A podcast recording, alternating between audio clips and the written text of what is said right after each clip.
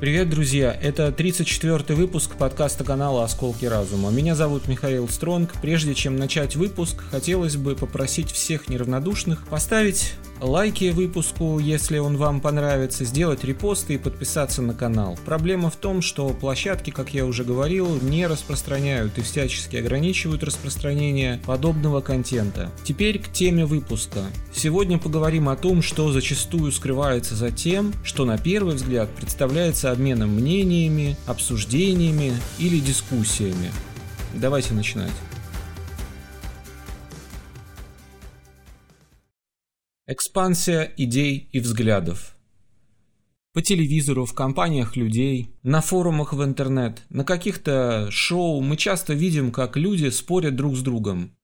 Пытаются что-то кому-то доказать, и если не хватает аргументов, то переходят на ругань, на крики, нередко доходит и до рукоприкладства. А самое забавное, что в этих спорах, если не слушать, что говорится, а последить за поведением оппонентов, можно заметить любопытную деталь. Люди не слушают друг друга, а постоянно друг друга перебивают.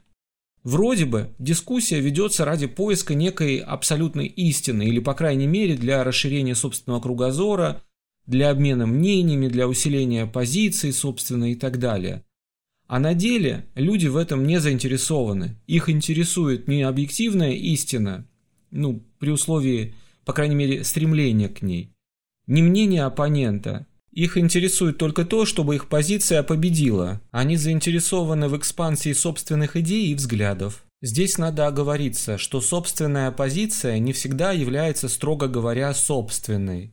Большинство людей не обладает критическим мышлением а высказываемые ими мысли-формы являются лишь повторением того, что они услышали внутри социальной группы, с которой э, эти люди себя а, отождествляют.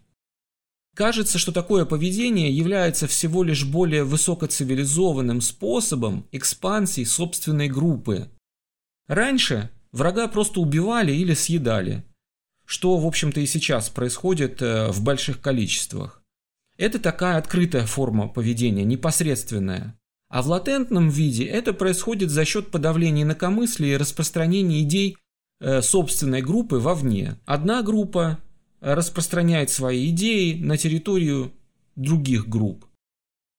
Ну, здесь легко очень можно подставить, э, подставить, так сказать, э, страны, подставить континенты и поставить, куда это все распространяется. При таком подходе борьба ведется за овладение разумом врага, то есть представителя иной группы, и его символическим убийством, то есть обращением в собственную систему взглядов. Ну а в радикальных формах подобные стремления по-прежнему становятся явными и принимают абсолютно непосредственные формы, то есть от оскорблений и угроз до реальных убийств.